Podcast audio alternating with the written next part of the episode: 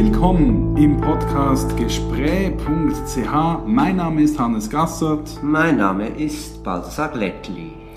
Wir haben uns heute wenig vorgenommen oder eigentlich besonders viel. Wir haben uns nicht ein ganz bestimmtes Thema vorgenommen, sondern gesagt, es ist Anfang des Jahres, reden wir über 2016.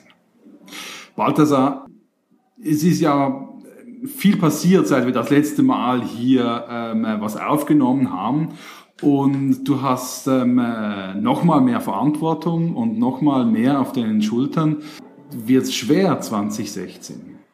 Ja, 2016 ist für mich, wenn ich jetzt so die Prognosen machen müsste, sicher ein Jahr, wo man erwarten kann, dass in vielem es nicht gleich weitergeht wie bisher. Also dieser berühmte Begriff Disruption, der im Moment eher im Bereich jetzt der Technologieentwicklung, Erschließung neuer Märkte äh, im, im en vogue ist, äh, der scheint mir am Horizont zu treuen, auch was jetzt politische Entwicklungen anbelangt. Mhm. Sei das in der Schweiz oder sei das auch in Europa oder auf internationaler Ebene? Also in der Schweiz, weil politisch jetzt aus ähm, deiner politischen Richtung her ähm, alles ein bisschen schwerer werden wird, als es das auch schon war. Die Energiewende beispielsweise ähm, äh, steht ganz anders da als nach den letzten Katastrophen.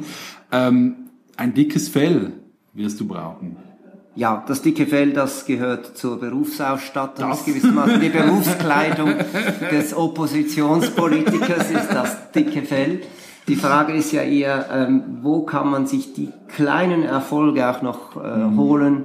Äh, ich hatte doch in der letzten Legislatur das Gefühl, dass in verschiedenen Themenfeldern es möglich war, Allianzen zu schließen. Und das Spannende wird sein, jetzt herauszufinden, ob dieser sogenannte Rechtsrutsch, wie sich dieser äh, ja, im politischen Alltagsgeschäft niederschlägt. Äh, wir haben da erste negative Erfahrungen gemacht in der, in der Wintersession, aber äh, die Frage wird ja eher noch sein, wird sich das noch akzentuieren? Es stehen Wahlen an für die Präsidien äh, mhm. der bürgerlichen Parteien. Ich denke, äh, das sind Personalien, die einen wesentlichen Einfluss darauf haben, ob jetzt dieser bürgerliche Schulterschluss auf vielen inhaltlichen Bereichen durchgezogen wird oder nicht oder wie sehr.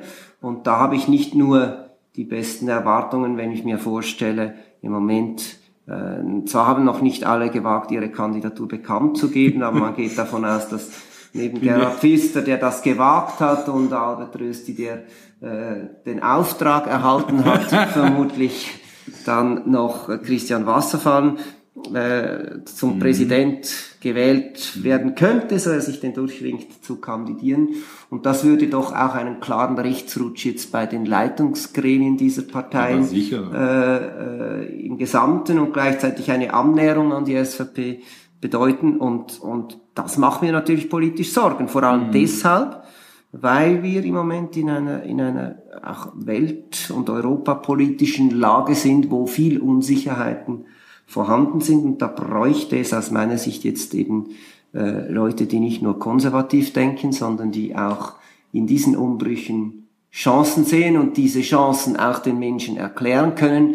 Im Moment sehe ich sehr viel mehr, äh, dass äh, man sich auf das alte Reduit äh, besinnt und versucht, wie können wir die alte Schweiz von gestern retten. Ich glaube, wenn wir die alte Schweiz von gestern retten wollen, ist der, ist der gute Spruch, äh, wer will, äh, dass alles äh, so bleibt, wie es ist, äh, der will nicht, dass es so bleibt, wie es ist.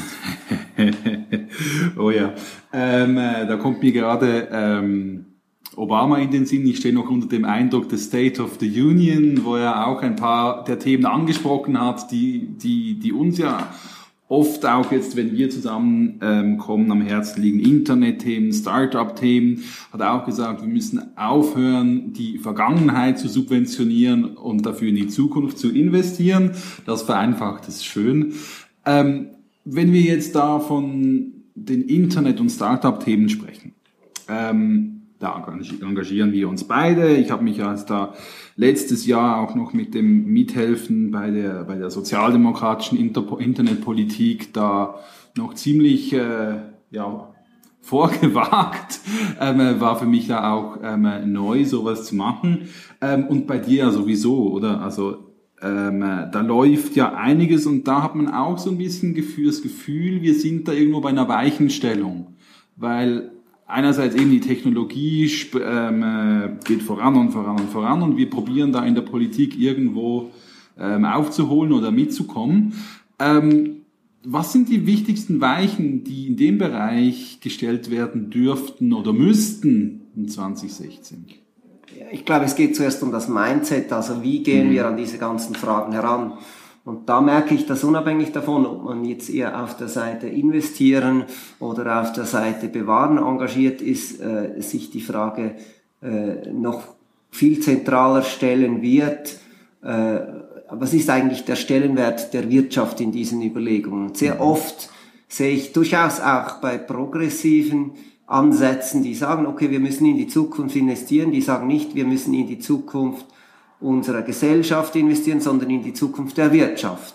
Und da ist dann die Frage, wer ist wofür da? Also ist, die, ist der Mensch für die Wirtschaft da oder ist eigentlich die Wirtschaft für den Menschen da? Mhm. Und diese Frage akzentuiert sich ja dann, wenn es eben auch möglich wird, gerade durch den technischen Fortschritt, durch die Informatisierung, äh, durch die Nutzung neuer, äh, neuer Potenziale von, von Effizienzsteigerung, künstliche Intelligenz, eben auch äh, Arbeitsplätze äh, überflüssig zu machen. Und da stellt sich ja dann die große Frage, äh, sind die Gewinne, die dadurch erzielt werden, äh, nur auf den Aktienkonten gewisser Investoren zu finden oder mhm. sind das äh, Gewinne, die uns als Gesellschaft zugutekommen? Und deshalb ist diese reine Frage, investieren wir oder bewahren wir, äh, die ist irgendwie noch nicht ganz zu Ende gedacht. Die Frage müsste sein, wie können wir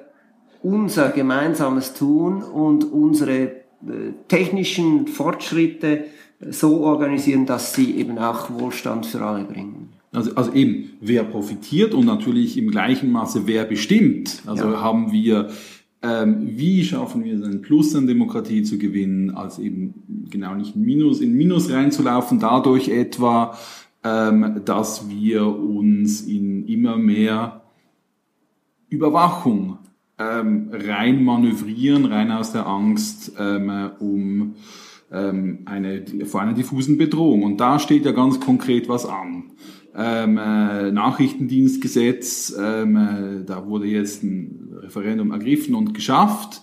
Ähm, gibst du dem eine Chance?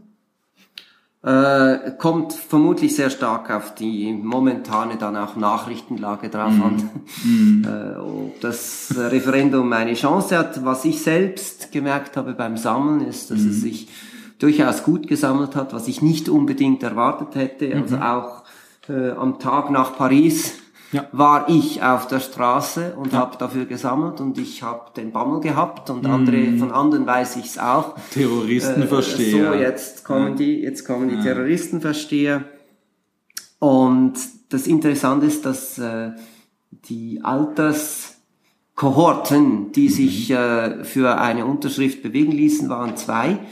Die ganz Jungen, und die wirklich Älteren, also 55 plus.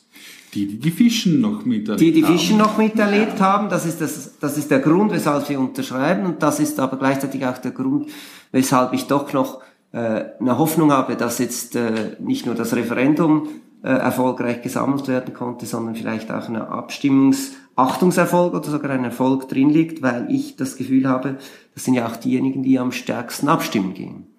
Also Müssen das, Sie denn auch machen, vor allem gerade die Jungen? Genau. Ja, die Jungen ja nicht, aber die, die Älteren sind mhm. jene, die, die stark gehen. Die gehen, ja. Bin ich, also ich bin gespannt.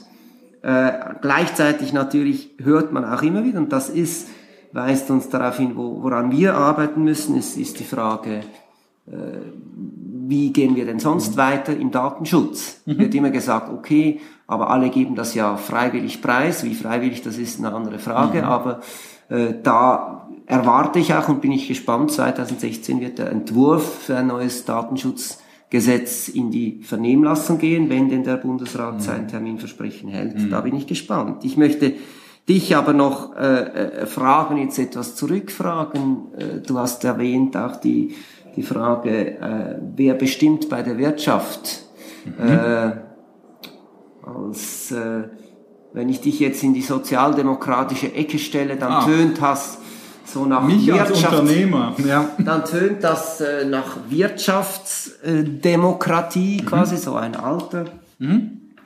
Punkt. Äh, mhm. Und meine Frage an dich wäre, was heißt denn das jetzt vor dem Hintergrund, dass wir ja unter dem schönen Stichwort äh, Sharing Economy immer, immer, immer stärker eben auch quasi eine Privatisierung nicht nur der Unternehmenstätigkeit, mhm. sondern eine Privatisierung der Märkte hm. beobachten. Also du sprichst, also du sprichst hier so eine, so eine Überisierung oder eine Gig Economy an. Genau, die Überisierung. Ja. Die, wo wir alle nur, wo wir atomisiert werden und die Rolle von irgendwie Arbeitnehmer, die verhandeln oder die irgendeine Forderung haben könnten, eigentlich für ein für alle Mal vom Tisch sind, weil die App sagt, jetzt gehst du da wen abholen, hier kannst du was verdienen ähm, und dann ist auch wieder ja. fertig. Ja, der, der Mensch wird auch quasi zum Mechanical Clerk auch in den kreativeren Berufen am Schluss.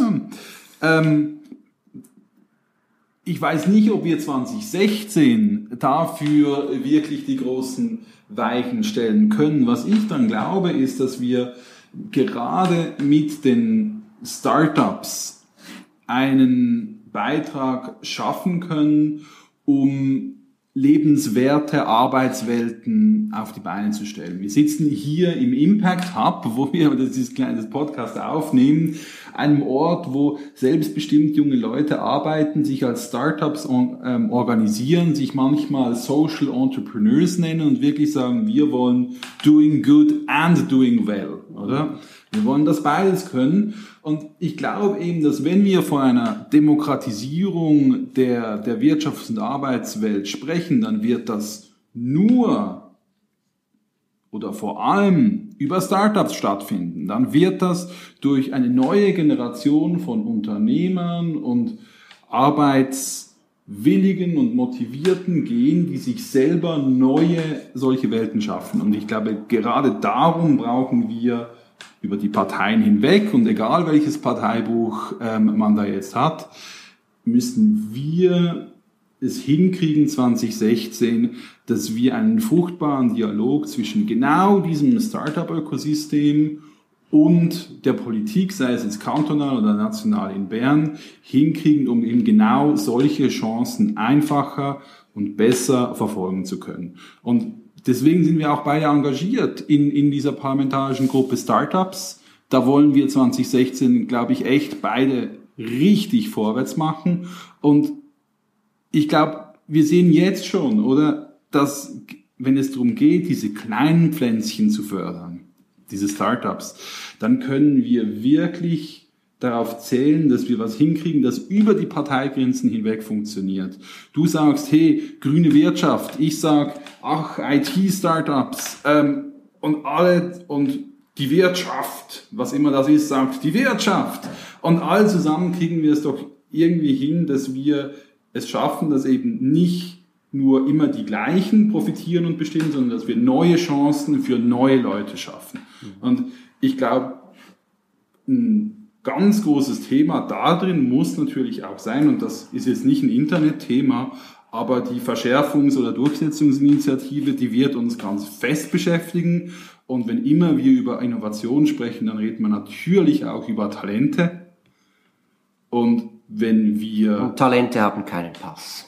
Und Talente haben keinen Pass. Und wenn wir die Talente ähm, möglichst stark abschrecken, dann können wir hier, egal welchen Laden wir haben, können wir zutun. Ich glaube, die, die uns zuhören aus dem, aus dem Startup-Umfeld, aus egal welcher politischer Couleur, ähm, da müssen wir ganz fest aufpassen, was wir machen. Das ist klar. Ich hoffe natürlich, dass das schon anders ausgeht, als dass die, die ersten Umfragen befürchten lassen. Äh, ich denke auch, es wäre wichtig, dass wir eben äh, schaffen, in dem Sinn, das Kreative wirklich auch zu stärken. Mhm. Und äh, das Kreative heißt ja immer auch, dass man äh, Potenziale sieht und nicht nur Angst hat. Und mhm. auch das ist für mich jetzt ganz abgesehen von den konkreten Unmenschlichkeiten, die bei einer Annahme äh, dann resultieren würden, ist, ist für mich ein wesentlicher Punkt, dass wir aufhören müssen, noch stärker in diese Politik der Angst äh, einzustimmen, die ja im Moment im, im Umfeld des, äh, der amerikanischen republikanischen Primaries Urstände feiert. Die Welt macht Angst. Ja, ja, ja, aber die, die, das Billige ist ja dann, wenn man quasi äh, mhm. Nur mit dieser Angst bewirtschaftet und, und nicht das, was Menschen groß macht, ist Hoffnung und nicht Angst. Und da hoffe ich doch, dass es uns gelingt, hier in diesen, gerade in dieser schwierigen Zeit eben auch zu sagen, wir Menschen können unser Zusammenleben gestalten, positiv. Und in dem Sinne auch, wenn ich jetzt Startups sage, eben nicht nur conscious Consumer zu sein, sondern auch conscious Entrepreneur, sei das jetzt als Politiker, als politischer Mensch oder als Unternehmer. Wir haben 15 Minuten um. Balthasar, ich wünsche dir für 2016 guten Mut. Ich dir auch und einige äh, Stunden äh, Schlaf, die dir ja in diesem Zusammenhang hast auch eine neue persönliche Herausforderung äh, als Vater doch gegönnt sein mögen. Ja, ganz herzlichen Dank und bis bald.